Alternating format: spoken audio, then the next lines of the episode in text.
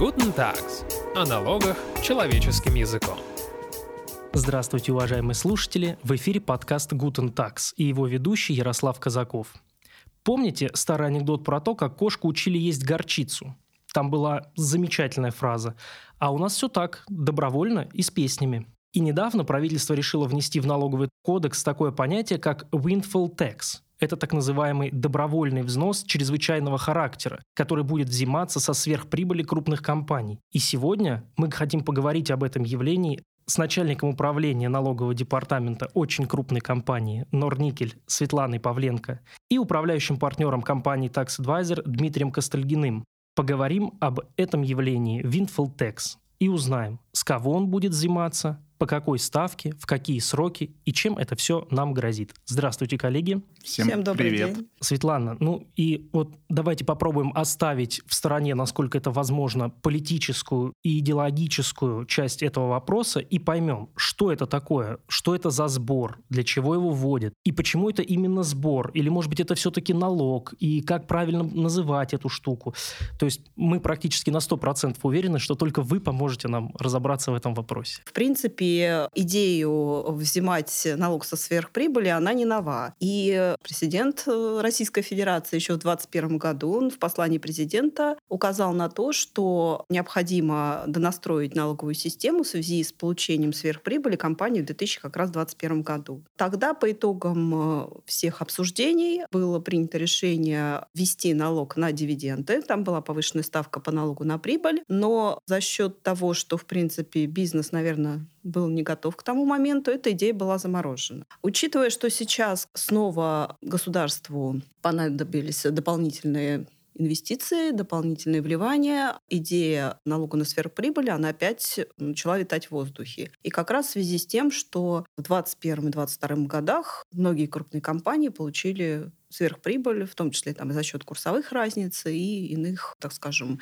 инструментов. Изначально была идея добровольного взимания данного платежа, но бизнес был не готов к такой истории, поэтому предложил ввести все-таки повышенную ставку по налогу на прибыль, но и эта схема не была поддержана государством. Поэтому все ушли думать, подумали до момента представления декларации по налогу на прибыль за 2022 год. И когда их оценили, Минфин ну, вынес предложение все-таки ввести налог на сверхприбыль и взимать его именно по сверхприбыли 2021-2022 года относительно к прибыли 18-19 годов. В принципе, он заявлен как налог именно. На мой взгляд, он как раз отвечает всем признакам. Он обязательный, взимается безвозмездно за счет средств организации и, в принципе, направлен на финансирование деятельности государства. Поэтому все основные признаки налога в этом платеже присутствуют, и он в настоящее время заявлен именно как налог. Дмитрий, скажите, такой налог – это вообще чисто наше изобретение или все-таки есть какой-то определенный международный опыт введения такого рода платежей? Хотел сказать, что только мы и мы самые первые на планете Земля придумали налог на сверхприбыль, но, к сожалению, не получается этого сделать. Нас опередили лет на сто получается, если мы глянем в историческую, так сказать, ретроспективу. Но если кратко, получается, если я правильно понимаю, первый налог на сверхприбыль как раз был введен во время или, по сути, практически в конце Первой мировой войны, то есть в октябре 17 года США ввело налог на сверхприбыль как раз на компании, которые получили сверхприбыль от Первой мировой войны. Одна из компаний была всем известная, это DuPont, и, если мне память не изменяет, Standard Oil, нефтяная компания, потому что по историческим справкам прибыль выросла чуть ли не в тысячу раз, и, очевидно, с точки зрения государства, общества и так далее, надо было как-то это дополнительно собрать, и, как я понимаю, это, наверное, самый успешный налог на сверхприбыль, потому что потом те же США вводили во время Второй мировой войны, во время Корейской войны, как-то вот тоже такие интересные точки и моменты, когда он вводился. Ну и потом в 80-х пытались вводиться, и не очень хорошо работало. То же самое в Великобритании, тоже были попытки введения не такие удачные, ну и в других странах. Единственное, я бы, наверное, вот обратил тоже интересный факт, когда в 17 году США вводила, как я понимаю, там интересно рассчитывалась налоговая база. То есть вот как Светлана сказала, Минфин у нас такой лобовой метод предлагает. Была прибыль 2020-2021 э, года, да, мы его сравниваем сравниваем с прибылью 19-18 года. И если 20-21 года прибыль превышает, то значит у вас сверхприбыль. А логика, так сказать, заокеанских коллег, она была другая. Они установили процентную ставку возврата на инвестиции в районе 9% и сказали, что вот все, что вы свыше 9% на инвестиции заработали, это будет сверхприбыль и будет еще по прогрессивной ставке от 20 до 60% облагаться. То есть, с одной стороны, мне кажется, тоже интересный момент. То есть, те, кто больше инвестирует, конечно, у них больше прибыль, но Стоит ли их наказывать за то, что они много инвестировали? То есть результат их сверхприбыли не того, что действительно, как на сленге говорят, ветром да, надуло, а то, что они много до этого работали и получили эту прибыль. Вот как бы, по сути, в таком контексте, если это не учитывать, получается вот эту предпринимательскую да, инициативу, как многократно у нас говорил КС, это может подавлять. Тоже хочу небольшую ремарку. Тот э, налог, который предполагалось ввести с 2022 года, он также предполагал соотношение дивидендов и инвестиций инвестиций. То есть если компания больше вкладывает, то ставка меньше. То есть здесь как раз вот учитывалась эта история, но тоже он был ретроспективным, как и здесь. Там необходимо было учитывать деятельность компании, инвестирование за последние пять лет, то есть до введения этого налога. И хотела еще вот Дмитрий спросить, правильно ли я понимаю, что тот налог, который вводили, он в основном был в военное время, то есть какие-то кризисные истории, ну то есть не связанные с войной, не были свойственны. Ну, я вот находил еще упоминание, соответственно, когда цены на нефть резко росли, тоже пытались вводить его. Ну, из таких совсем свежих, это когда, опять же, если мы про США говорим, когда Обама баллотировался, он даже в предвыборной кампании, насколько я понимаю, вот этот налог заявлял, а, так сказать, Хиллари Клинтон, которая была оппонентом, она, наоборот, была против этого налога. В основном, да, были в кризисные времена, а Великобритания вводила, например, у них была ситуация следующая, противоположная кризисным. Если я правильно помню, когда приватизировались, условно говоря, предприятия а ЖКХ, там мусор, вот это все, тоже как-то очень дешево, считаю. Приватизация прошла, по их мнению. После приватизации резко выросли услуги. Соответственно, они, по мнению там, государства, общества, обогатились, и там, чтобы вот эту сверхприбыль забрать, а по другой формуле они стоимость компании считали. То есть, условно говоря, продали за X, вернее, приватизировали, а когда они поработали, у них капитализация резко выросла за счет этой прибыли, соответственно, они э, к этой дельте применяли там определенную ставку. То есть э, здесь донастройка была связана именно с несовершенством самой изначальной системы, да, в принципе, при, по сути, приватизации, скажем, да. Да, по сути, угу. про, про которую нас тоже пытаются, собственно, вот э, история про вот этот налог, да, она давно идет, да, что у нас пытаются все приватизацию компенсировать, но учитывая, сколько времени прошло, не очень понятно тогда, с кого налог брать, потому что собственников достаточно много сменилось. А тогда такой вопрос. А завершились вот эти процессы по введению windfall tax за рубежом? Какие итоги у этого введения этого налога? Удалось что-то собрать-то там или нет? Ну, собрать удалось вот как раз в 17-м, получается, там, в 1917-м, да, нужно поправку, не в 2017 году. По-моему, собрали около 7 миллиардов долларов по той цене. И это где-то около 40% э, налогов федеральных, которые были собраны на нужды в рамках Первой мировой войны. То есть это достаточно большая сумма. А потом источники говорят, что, в общем, не очень удачный опыт, потому что как раз специалисты говорят, что лучше на самом деле вводить повышенный налог на прибыль, да, корпоративный прогрессивный налог с разными критериями, там разную ступенчатую ставку можно делать, потому что он лучше собирается и так далее, и так далее. В принципе, исследователи говорят, что как раз достаточно много уклонилось от этого налога компаний, потому что как раз вот, скажем так, творчески рассчитывали этот возврат на инвестиции, да, базу там сжимали и так далее, и так далее. Поэтому сказать, что они там супер хорошо взимаются, нет. Насколько я помню, еще вот пример есть Италии, которая тоже там и в 2022 вводит на энергетические компании соответственно, похожий налог. Там тоже со сбором не очень так просто, да, потому что, ну, реально, это новый налог, это новое администрирование. Опять вот совершенно согласен с Светланой. Странно и жаль, что по корпоративной ставке как-то не договорились, хотя это более-менее понятно, да, и реально считается. И, кстати, вот к вопросу тоже, да, учет там инвестиций, учет дивидендов, то есть посчитать реально экономическую составляющую для этого налога, предположим, да, есть это сверхприбыль. Только, мне кажется, у нас государство немножко забывает, что оно само ввело мораторий на перенос убытков по налогу на прибыль. И в какой-то степени сверхналог на прибыль получало, ну, уже сколько, лет пять, наверное, мораторий. Ну и до сейчас в основных направлениях налоговой политики, которые проект ходит, он до 30 года еще ну, в прошлогодней редакции, в принципе, этот мораторий все время продляется. И насколько он не станет постоянным, тоже, ну, как бы большой вопрос. Ну да, и здесь вопрос, как бы это прибыль настоящая, потому что у меня еще убытки не загашены, а убытки-то точно у меня настоящие, да, и почему даже для расчета хотя бы, не знаю, ну, справедливо было бы убытки эти учесть, хотя бы для, наверное, налоговой базы, может быть, не за 10 лет, но все равно какая-то, наверное, роль убытков здесь должна была бы сыграть роль. Еще хочу тоже ответить на ваш вопрос, почему так лобово подошел Минфин. Как раз, мне кажется, исходя из того, чтобы меньше было уклонений отклонений, потому что в прибыль, в принципе, она есть декларация, ее достаточно легко посчитать, поэтому сумма там 1 миллиард, она тоже понятна, и чтобы меньше было маневров, то есть вот исходя именно из таких условий, э, решили взимать этот налог, чтобы тоже вот эта история с инвестициями чем-то еще, возможно, ну как бы не привел как раз к уклонению. Мне кажется, что наш основной финансовый орган пошел именно от этой идеи. Ну, понятно, что да, это проще две цифры сравнить и умножить там на ставку, но не факт, что это, наверное, сильно справедливо с точки зрения, да, то есть получается мы, по сути, если компания росла на 10-15% каждый год, то, конечно, у него прибыль каждого последующего года больше предыдущего. Но говорит ли это о сверхприбыли? Светлана, а вот если мы начали уже, по сути, эту тему, мы можем тогда ее финализировать.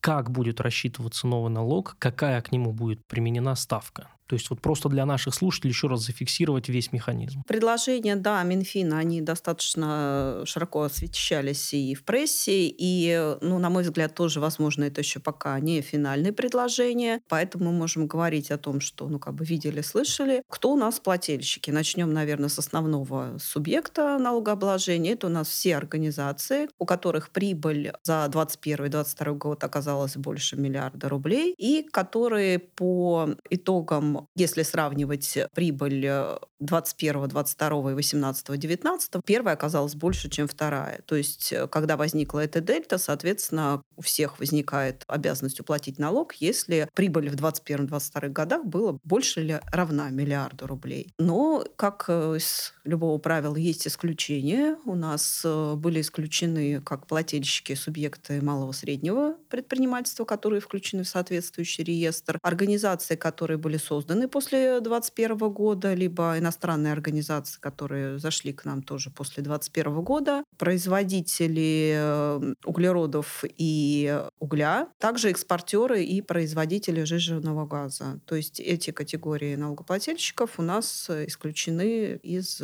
правового регулирования данного налога. Сейчас еще такая все-таки активная стадия обсуждения параметров э, данного налога, поэтому я так думаю, что есть возможность того, что появится исключение дополнительно, поскольку тоже, ну и в СМИ мы видим, что разные компании все равно пытаются ну, не уйти от налогообложения, а исключить свою отрасль из системы регулирования. Попытаться по справедливости, да. да. Один, один из производителей, насколько я помню, удобрений, да, да, тоже обратился и говорит, позвольте, но вы мне экспортную пошлину поставили высокую, которая тоже квази да, этот налог. Кстати, вот получается у нас квази налогов на сверхприбыль, они как бы разбросаны просто у нас получается по другим налогам. Да, вот в экспортной пошлине что-то сидит. Акциз на сталь, который тоже вводился, ну, тоже вроде как под эгидой того, что... Ну, коэффициент НДПИ, который тоже увеличили, Кстати, да. в принципе, тоже его можно назвать как мы знаем, квазиналогом. Это, как мы теперь знаем, это не увеличение налога, это просто коэффициент, да?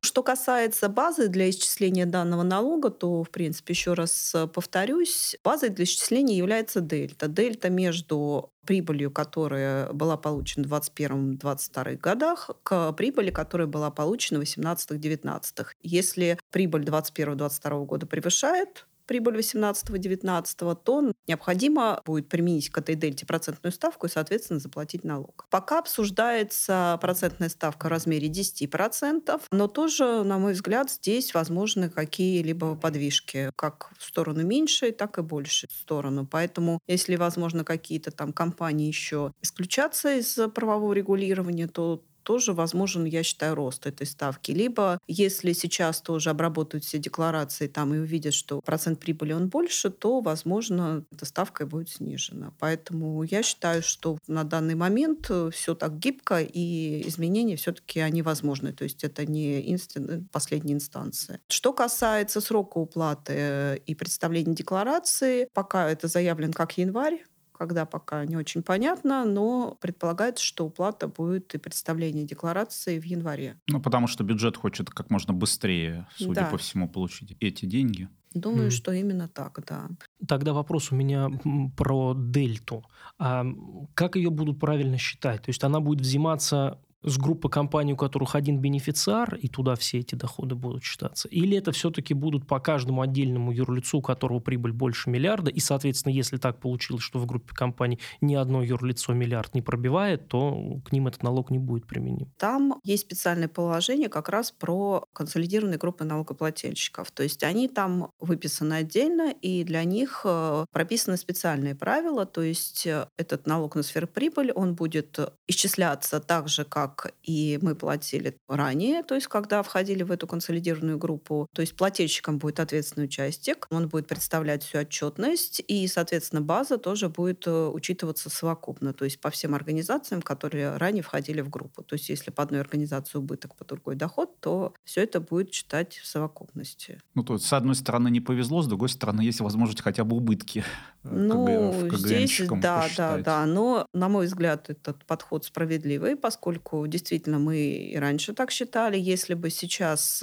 из КГНщиков выдернули каждую компанию, то нагрузка была бы в разы больше, и это не совсем, наверное, соответствовало экономической какой-то обоснованности в данном случае. Светлана, а скажите, какие-то минусы у этого регулирования вы видите? Такой каверзный вопрос, потому что налог сам по себе такой достаточно чрезвычайный, как он и называется, и он своеобразный. Но, допустим, есть нюансы, которые бы я хотела обратить внимание. По этому налогу нет пока налогового периода. То есть он не обозначен, учитывая, что он чрезвычайный, то есть вот такого элемента налогообложения, как налоговый период, он у него отсутствует. Кроме того, там есть очень интересная история с вычетом из этого налога. Предполагается, что если компании добровольно заплатят бюджет определенную сумму, в 2023 году с 1 октября по 30 ноября, если не ошибаюсь, 2023 года, то эта сумма будет увеличена вдвое, и это будет принято как вычет к тому налогу, который на сверхприбыль э, предполагается ввести. Ну, сама сумма, конечно, не может превышать сумму самого налога. То есть это вот э, такие нюансы, которые, да, сейчас э, рассматриваются. Плюс налог все-таки ну, тоже пока это спорная, на мой взгляд, тема. Вводится все-таки не в налоговом кодексе отдельном, но предполагается, что это будет отдельный закон, он будет только разовым, именно в связи с разовостью, поэтому и отдельный закон, но тоже сейчас, учитывая, что идет активное обсуждение, еще, ну, мне кажется, что позиция относительно этого еще не устоялась.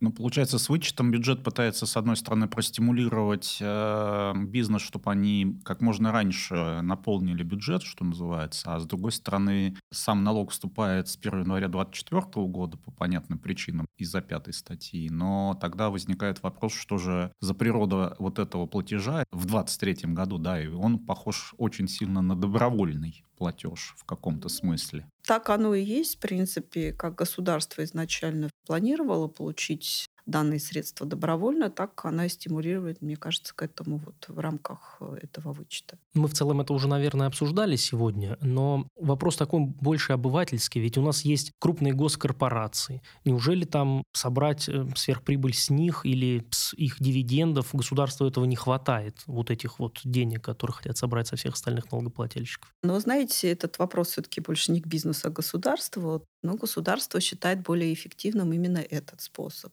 Поэтому почему они не пошли по другому пути, мне сказать сложно, поскольку я все-таки на стороне бизнеса, а не государства. Ну, здесь, да, возникают всякие конспирологические да, версии, что поскольку если речь про дивиденды, то держателями акций есть и простые граждане, а не просто государство, да, и, видимо, государство как-то сильно переживает, что если выплачивать дивиденды, это сразу же на всех акционеров, не только любимому государству дивиденды забрать. И получается, денежку получит и население какое-то. Может быть, в этом причина, а может быть и нет. Понятно. Когда будет новый налог, скорее всего, государство будет искать и новые схемы уклонения от уплаты налога и ловить налогоплательщиков за руку. Коллеги, как вы думаете, какие способы гипотетически государство будет смотреть в первую очередь. И мы хотим предостеречь, не подсказать, а предостеречь особых энтузиастов в вопросе уклонения от уплаты налогов, как мы делаем практически в каждом нашем подкасте. Ну, на мой взгляд, дробление – это то, что, наверное, лежит на поверхности. Возможно, если кто-то сейчас успеет как-то раздробиться или раздробиться в прошлом, я, честно говоря, себе плохо это представляю как, но, тем не менее, наверное, это один из механизмов. Чего мне, еще предостеречь? Мне кажется, для крупнейшей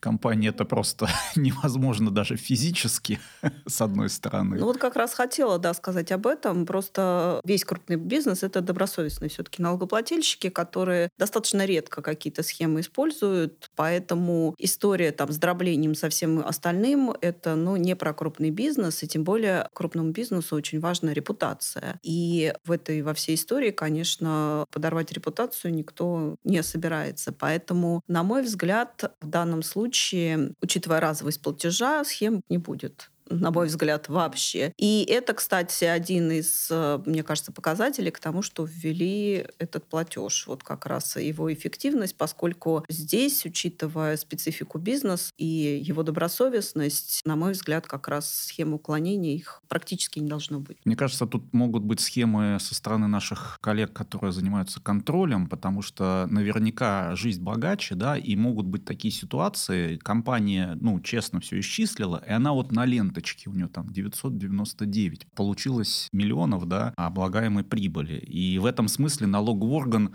как-то мотивирован что-нибудь из расходов-то ему вынуть, чтобы вот этот порог мы за миллиард перешли и потенциально доначислить. Потому что мы же от налогооблагаемой прибыли считаем, а не от бухгалтерской.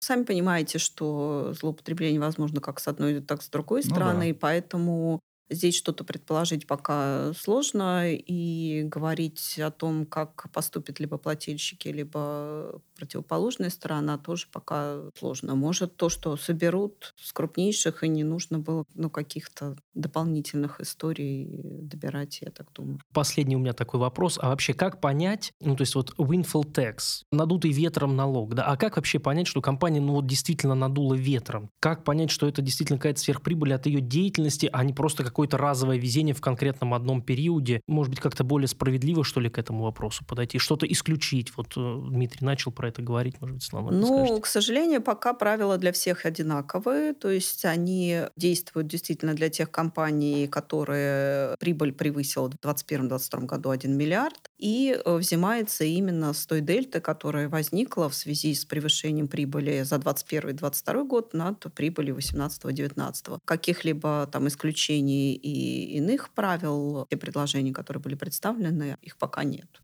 Дорогие слушатели, мы будем завершать наш выпуск. Сегодня мы беседовали о Windfall Tax, то есть добровольно-принудительном экстренном наверное, даже можно сказать, налоги на крупный бизнес. Мы благодарим за ответы на вопросы начальника управления налогового департамента Норникеля Светлану Павленко и управляющего партнера компании Tax Advisor Дмитрия Костельгина. Всего доброго. До свидания. Всем пока. Пока.